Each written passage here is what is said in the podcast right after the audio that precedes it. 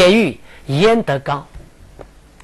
申城嘛，他可能性格上是很勇敢，他可能体格上也确实很健壮，但是这个人欲望太多啊，欲望太强啊，所以像他这样有那么多的欲望而不能够克制的人，他怎么可能刚强呢？那实际上给我们提醒了一个什么？人有欲望是正常的，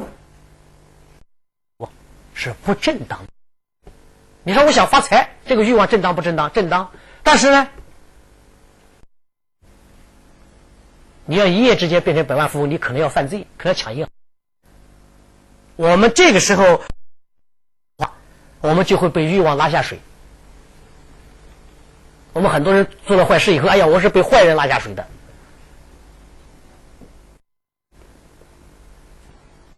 的欲望，尤其是有了不正当的欲望以后，怎么样呢？我们为了满足这个欲望，我们就会变得很苟且。为了满足这个欲望，我们甚至可能怎么样？不择手段。我们可能有的时候就不能够欲望，我们就有了破绽啊，就有了软肋呀。你很财吗？行，我给你送礼。欲望就是人的软肋，欲望就是人的破绽。你有了这个软肋，有了这个破绽，就有可能为人所趁，别人就可以利用这一点打败你，利用这一点控制你，然后你就会失去自己。修养的这么一个历程的时候，除了我们刚才讲的“时有无啊，智与学”这一段话之外，可与事，未可与事，未可与利。达到道德境界的人也有一些。但是，最终把自己的价值观都建立在道上的人就更少了。可与利，未可与权。也有一些人可以和我们一起立身于道中，但是他不能够灵活的去运用道。我们看看我们的生活里面是不是这样，对吧？很多事情不光是学习，很多事情都是这样。你要做一番事业，一开始会有很多人跟你做。做到中途，如果事业不是很顺利，有一些挫折，对吧？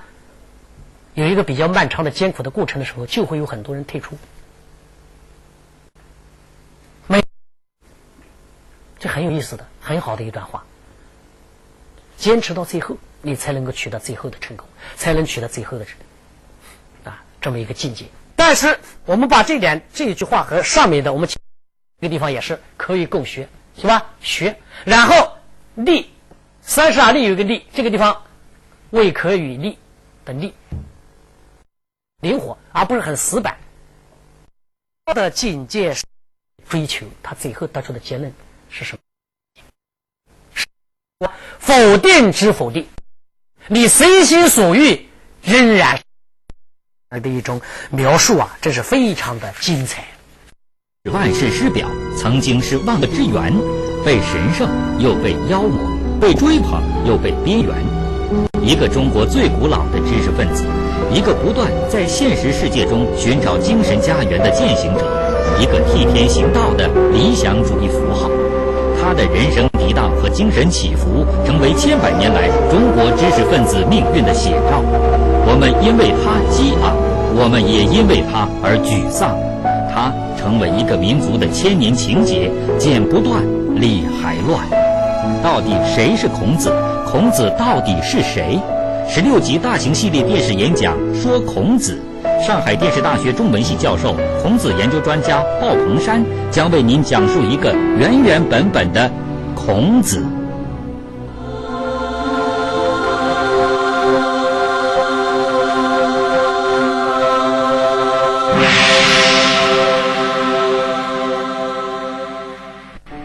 他从心所欲不逾矩的境界，孔子是经过了漫长的过程，一点一点积累的。在这个过程里面，有很多的因素促使他最终达到了这个境界，比如长期的努力，不断的自省。但是对于孔子达到这个境界起作用最大的，还是他的好学。啊，好学。孔子不断的讲到他的好学，同时讲到好古。什么叫好古啊？喜好古代的文化，实际上也就是好学。他讲他最大的优点就是好学，然后他好问。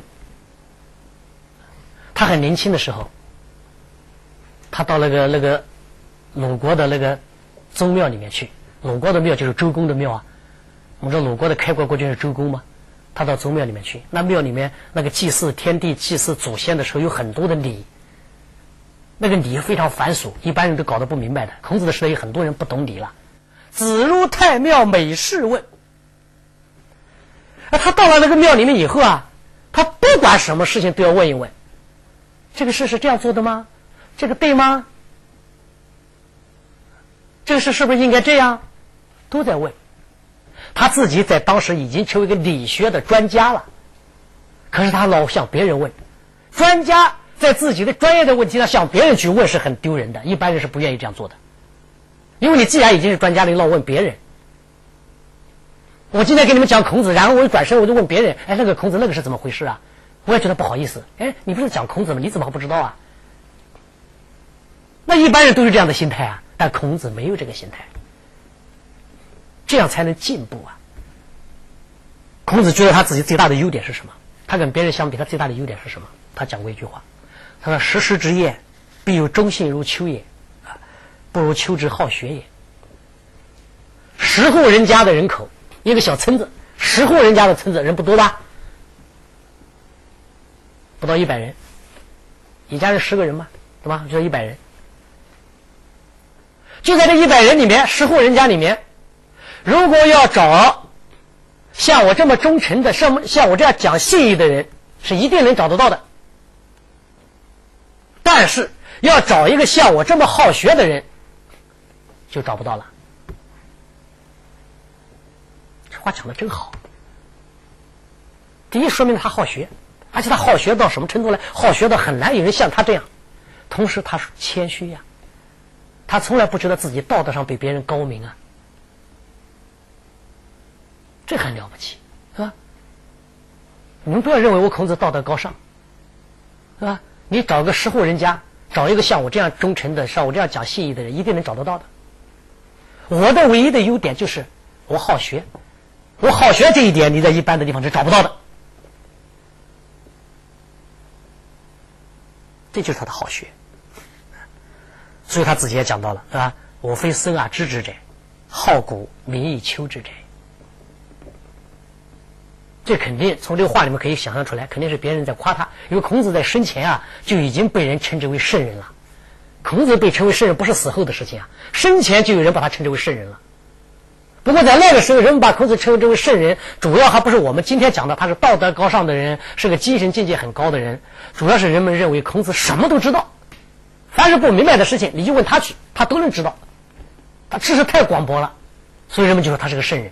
那么孔子很谦虚的跟别人讲：“你们不要把我看得太神，我不是生而知之的，我就是好古，我对于古代的文化我非常的爱好，然后。”我很勤奋的去追求它，去了解它，去学习它。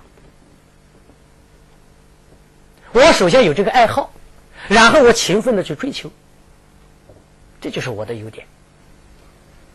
爱好很重要啊，所以孔子讲，知识的最高的境界，学习的最高的境界就是爱好啊。你有这个爱好，你就有热情了，你就有动力了，你的学习就不会。变成是很苦恼的事情了，你会很快乐。好学勤学，对吧？好古就是好学，民以求之就是勤学，好学和勤学两点加起来。所以孔子自己嘛，对吧？一个很谦虚的人，但是呢，他对于他自己好学这一点，他从来不谦虚的。啊，他有这样的一段话：“默而知之，学而不厌，诲人不倦。”何由于无哉？学而不厌，诲人不倦，这个是我们都熟悉的。我学习从来不知道厌倦。我教导别人的时候，教学生的时候，我也从来不疲倦，从来不烦。这样的两点对我来说太容易了，太简单了。因为这是变成他自己的爱好了。然后他还有前面一个“默而知之”，他养成了很好的学习的习惯。什么叫默而知之呢？默默的记住你自己接触到的所有知识。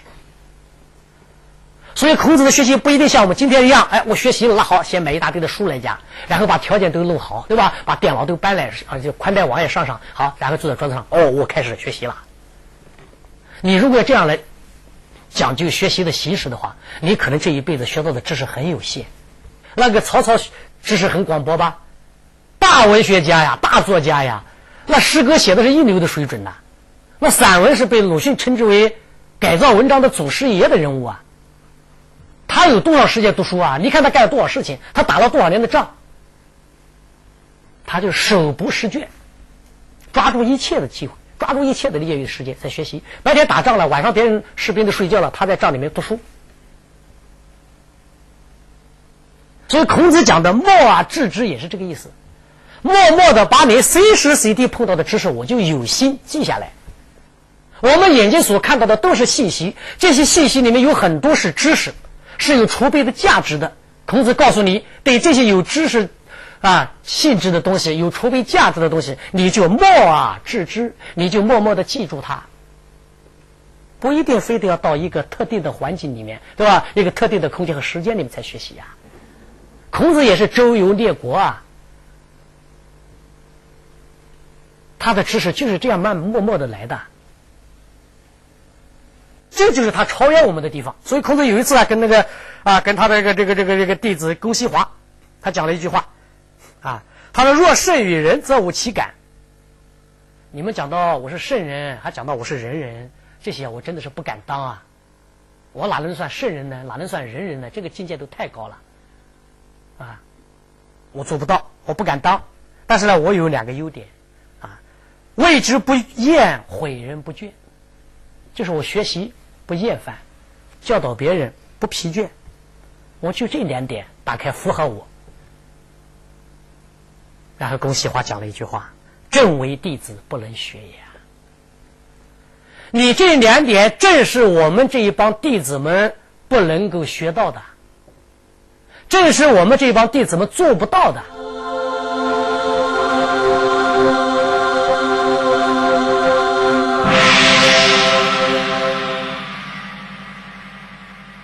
孔子的学习不仅仅是学而不厌，也不仅仅是默而知之，他最可贵的是经常向别人求教。韩愈曾经在他著名的诗说里写道：“圣人无常师，孔子师郯子、长子，师襄、老聃。郯子之徒，其贤不及孔子。孔子曰：‘三人行，必有我师。’”三人行，必有我师。有三个人在一起，就一定有一个人在某一方面比我强，那我就一定要向他学习。正是有着这样的精神，孔子才最终成为了一代圣人。在孔子一生里面，我们现在从资料上可以看到，孔子向哪些人学习过呢？向郯子学习过，向长虹学习过，向老聃学习过。至少这三个人我们是知道的。还有石香，跟着跟着那个石香学弹琴。孔子大音乐家，那个演奏水平很高的，也是跟着人家学的。他向这些人都求教过相关的问题。他向老子求教的事情是最为典型的。他有一次曾经到洛阳去，我当时周这个这个这周王朝的那个那个那个啊所在地在洛阳，他和那个南宫敬叔啊一块啊到洛阳去向老子求教。司马迁。在《史记》里面，既有一本《孔子世家》，一篇《孔子世家》讲孔子的，还有一篇《老子韩非列传》。这两个传记呢，都讲到了孔子曾经向老子求教，请教了什么问题？老子跟他说了一些什么？这两个地方呢，稍微讲的有一点不同。在《孔子的世家》里面，记载了老子对孔子讲了这么几句话。孔子到了洛阳，见到了老子，对吧？跟老子谈了一谈，老子说，对吧？我给你几句忠告啊，有几句忠告，这几句忠告讲的真好啊！我今天把它转达给啊给大家啊，我们也可以把它看成是老子对我们所有人的忠告。有这么几句话，一句是“聪明深察近于死者，好义人者也”。一个人很聪明，明察秋毫，什么都看得明白，但这样的人啦，往往下场很惨，往往会死于非命。为什么？因为这种人有一个弱点，好议人，喜欢议论别人，喜欢评价别人，喜欢批评别人，喜欢说别人的坏话。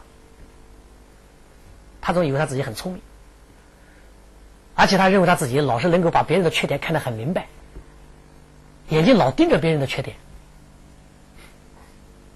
你这样的人怎么会不不招人厌恶呢？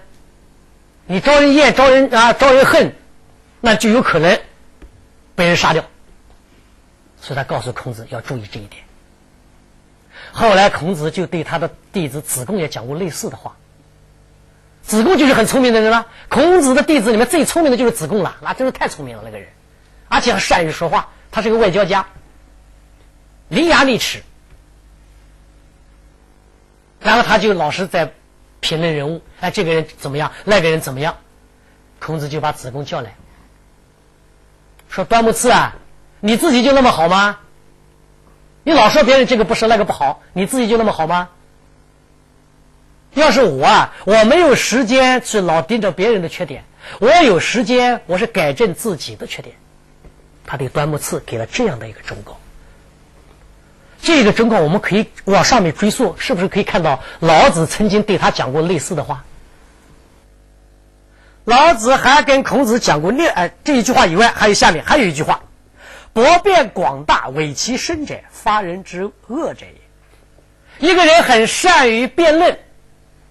知识又很广博，很善辩，知识又很广博，但是这样的人呢，也会对自己将来造成危险。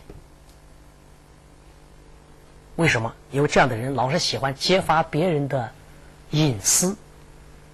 你什么都懂，你什么都明白，你可能喜欢揭发别人的隐私。这是第二句忠告。这两句忠告我们来看一看：聪明深察，博辩广大。又聪明又明察秋毫，知识又很广博，又很善于辩论，这是不是当时的孔子啊？恰恰就是当时的孔子。所以老子真是也是个高人呐！他一见到孔子就知道孔子的优点和缺点在哪里，而且知道孔子的这些优点的背后总隐藏着缺点。一个事物有两面吗？一个封闭有两面吗？聪明深察是优点，但是隐藏着一个致命的弱点。博辩广大是优点，也隐藏着一个致命的弱点。我把这个弱点告诉你，你要注意，要留心。他给了孔子的这些忠告，孔子回来以后跟他的弟子们讲：“这个老子这个人啊，不简单。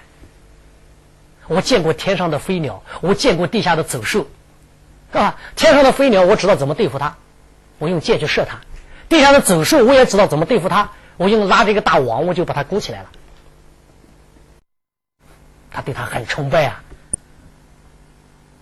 而且孔子见到老子之后，回来以后，他的境界提高了，学问增长了，气质也有所变化了，不像以前那么咄咄逼人了。结果是什么呢？结果是孔子门下的学生越来越多了。你看，他到了洛阳，见到了老子，他就从老子那个地方。得到了教义，我们见到了很多人，我们见到了很多比我们学问高的人，道德比我们高的人。我们在一生的学习里面，我也见到过各种各样的老师。我们有没有像孔子一样，从这些比我们强的人的地方，能够得到一些东西呢？你不要失之交臂呀！你碰到一个好老师，你就一定要从他那地方学到东西。你碰到一个好的朋友，也一定要从他那地方学到东西。你碰到一个成功的人，你要一定要从他那个地方学到一点东西，而不是去挑剔别人。尽量去找别人的优点来弥补自己的缺点啊！千万不要老是盯着别人的缺点。这是孔子对我们的一个很大的启发。所以韩这个韩愈啊，在他那个诗说里面，他有这么一段话啊。古之圣人，其处人也远矣啊，有且从师而问也；今之众人，其下圣人也亦远矣，而耻与学从师。古代的圣人，他已经比一般人很高明很多了，但是他还要向老师学习。现在的一般人比古代的圣人差得远了，还不愿意向老师学习，那结果就是什么呢？圣亦圣，愚亦愚，圣人越来越聪明，愚人越来越愚蠢。我们不是没有机会，我们在我们的人生里面肯定会碰到那些比我们有优点的人，我们可能就是失之交臂，没有向他学习。所以，孔子的这个成圣的道路，对我们是一个很大的启发。